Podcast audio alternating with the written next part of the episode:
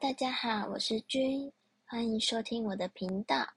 那今天这集要跟大家分享的是，你是一个缺乏安全感的人吗？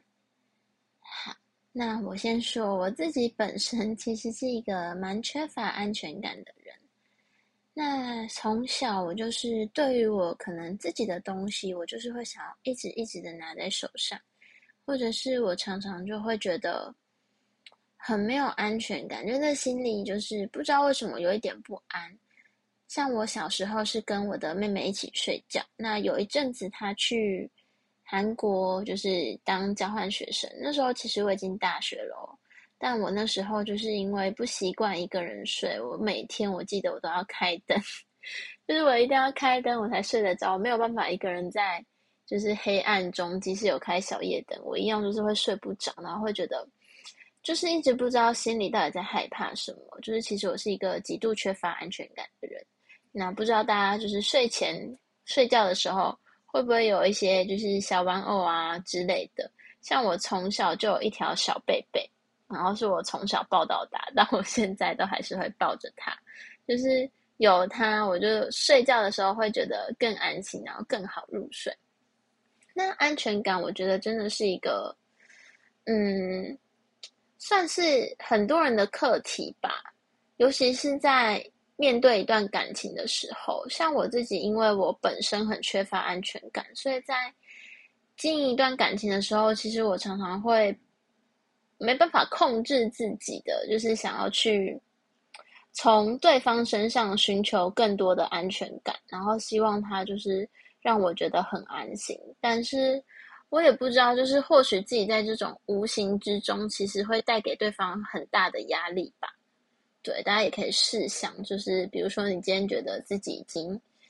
哎，已经跟异性有保持距离，或者是你去到哪里都有报备，但是你的另一半就是却还是会可能用一直用赖问你，哎，你现在在哪里啊？或者你在做什么啊？或者是想要无时无刻跟你就是 online，然后都有在聊天，保持联络，这样可能。对于一些就是比较需要自己空间的人来说，就会觉得哦，超级无敌有压力的。对，那曾经就是我可能在面对感情比较不成熟的时候，就是还蛮蛮容易会一直去问对方说他现在在哪里，然后希望他到哪里都要跟我讲，都要跟我报备。其实也因此就是造成了蛮多的争吵吧。因为我自己可能那时候就是也还不懂得去面对自己内心的情绪，就会觉得说，那我今天就是我现在就觉得不安啊，那你就是要给我足够的安全感啊。那可是我没有去反思自己，说我的安全感不安的那个来源点到底是什么？学了西塔疗愈之后啊，其实老师在帮我们进行挖掘的过程中，我有去探讨我自己的这一块。我那时候就跟老师说，就是我发现我是一个很没有安全感的人，就我自己也不知道为什么，就是从小好像就很没有安全感。我记得那时候老师他就叫我去回想，就是他在帮我用西塔疗愈，然后在进行挖掘的时候，他就叫我去回想说，这感觉第一次是来自于哪里，然后要我去想。脑中第一个出现的画面就是不要经过大脑思考，就是直觉出现的第一个画面。那当然那时候就是有出现一些小时候的画面，我才发现说可能是小时候发生的一些小小的事件，那可能没有被好好的处理，或者是我内心没有好好的去接受，或者是面对放下这件事情，而导致于。慢慢的累积累积，那那个不安的感觉就在我心中慢慢的扩大，就造成了我不安感就是很重这件事情，就是其实它是算是小时候的一个课题吧，那没有好好的被处理掉，导致于累积到后来我长大之后还是很没有安全感。那因为我的没有安全感，可能在跟另一半相处的时候，就会不自觉的造成对方的压力。而导致可能感情就是很容易会发生一些口角啊、争执啊等等的，所以我觉得大家，当你可能在面对一段感情，或者是在跟朋友、跟家人相处的时候，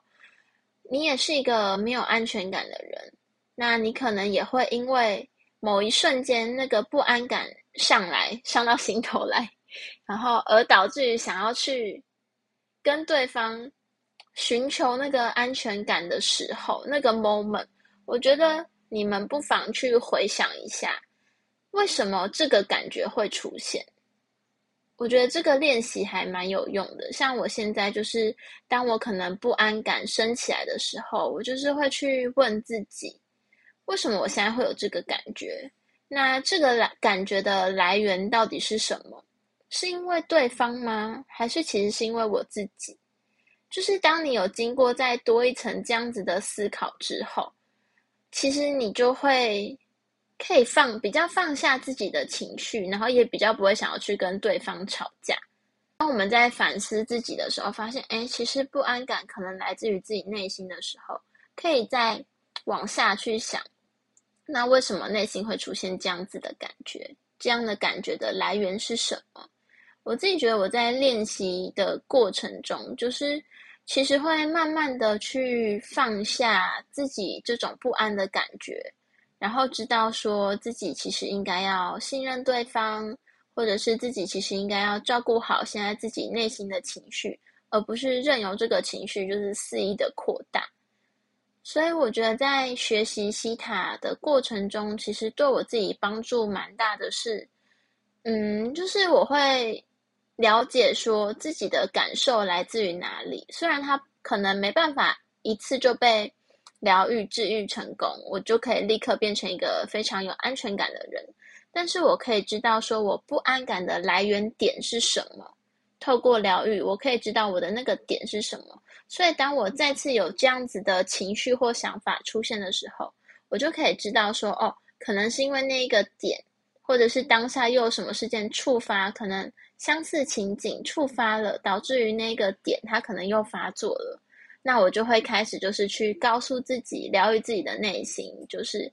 事情其实可能跟我现在想的不一样。那我应该要先把自己的内心修复好，而不是可能因为这件小事情去别人的身上去寻求这个安全感，或者是寻求慰藉。不应该是交由别人来安抚我的这个情绪，而是我自己应该要去。安抚，然后疗愈自己的内心，所以我觉得这其实都可以慢慢去做练习的。但首先，我们就是要先去找到那个症结点。对，那如果有想要找症结点的朋友，那也欢迎可以到我的 IG，到 IG 上面搜寻灵性女孩君，就跟我的频道名称一模一样，那就会看到我的 IG 喽，可以用 IG 的小盒子私讯我。可以跟我聊一聊，你们想要疗愈或者是找出的症结点是什么？那我现在都可以免费的帮大家做疗愈哦，欢迎私信我，不要害羞哦。好，那我现在继续讲，就是在上一集的时候，不是有讲到说，我发现身高这件事情，就是我的条件中说我希望一百七十五公分以上的男生。但是我却一直以来都遇不到这样的男生。那这也是在上课的时候，我有去挖掘，然后发现自己的那个症结点是什么。我记得那时候老师就问说：“那你有想过吗？你一直找不到一百七十五公分以上的男生，你在害怕什么？如果今天真的遇到一个这么高的男生，你会害怕吗？那你在怕什么？”然后那时候就去回想，我才发现，其实我内心是抗拒的，因为。我前面也说过，我是一个比较没有安全感的女生嘛，那我就会觉得说，那他今天如果一百七十五公分以上，那他又符合我的这些条件，那他简直就是一个完美男友。当然，我现在的男友也很好，对，那他简直就是一个完美男友啊。那他为什么不去找其他的女生呢？他是不是有更多机会，可能跟我在一起的同时，又可以去找别人，或者是身边可能苍蝇蚊子也很多，所以其实我的内心是感到不安的，所以。其实我内在会本能的去排斥可能接触高的男生这件事情，所以也是透过那次疗愈，我就我就更加的了解我自己的内心，然后我就默默的把那个身高的那个选项划掉了。就我发现我其实根本不需要这么高的男生，因为我是受到可能社会的一些价值啊，或者是一些。大家普世价值吧，就会觉得好像男生就要高啊，所以我可能是因为这些价值而把这一件事情写进我的条件里面，而不是我的内心真的想要遇到这么高的男生。所以我觉得，就是透过这个过程，我其实更加的了解我自己。大家就是在列条件的时候，如果你一直找不到，可能某一个条件一直不吻合，你不妨也可以问问自己的内心哦：你真的有想要遇到这个条件的男生吗？那如果真的遇到这个条件的男生，你是会害怕的吗？那你会怕什么？其实也可以自己去问问自己，答案应该就会浮现喽。那如果你问过自己之后，还是想要这样子条件的男生，但是你可以去找到你害怕的点，那你就可以透过疗愈去克服这个点。那我相信这样子条件的男生就会出现喽。所以啊，大家其实可以去试着相信你们的直觉。当然，大脑还是要思考，还是要运作。但是可以在我们平常的时候，就是很日常生活中啊，就是当然还是要促进大脑的思考运作。对，不是说不去听大脑，不让大脑思考这件事情。但是就是怎么样去相信自己的直觉呢？可能很长，我们在做一件事情，或者是当一个任务来找我们的时候，我们内心一定会有第一个出现的声音：要或是不要。然后再来，我们就会经过大脑思考，可能去判断很多事情啊，就做件做这件事情对我有没有好处啊，或者是做这件事情会不会对我未来人生有帮助啊，或者是做这件事情我会不会感到快乐啊？就是同时会有超级无敌多的想法，可能在你的大脑中运转、运转、运转，最后会得出一个结果嘛？对，那直觉是什么呢？直觉其实就是当你遇到这件事情的时候，内心出现的第一个声音。它其实就是你的内心在告诉你到底要不要，所以其实大家可以不妨在可能一些决策决定的时候，你其实可以去听你自己内心，去相信你的直觉，开启你的灵性的那一块，就是开启你的直觉力。其实直觉力也是一件很重要的事情，有时候当机立断嘛，其实就是按照你的直觉反应出现第一个感受，那就是你。生你的内在本能想要告诉你的话，或许就是你的灵魂在告诉你应该做或不应该做这件事情。所以大家可以练习看看，在遇到一些事情的时候，你们可以先去问自己的内心想要或不想要，先不要透过大脑的去想那些可能利害关系啊，或者是很多的。其他的繁杂的事项加进来，拉在一起思考的时候，对，你可以先去问你的内心要还是不要。其实答案就很显而易见了，因为常常我们内心不想要，但我们可能经过思考，觉得哎，我好像还是要哎。但是你有没有那种经验，就是你的内在会一直很抗拒，然后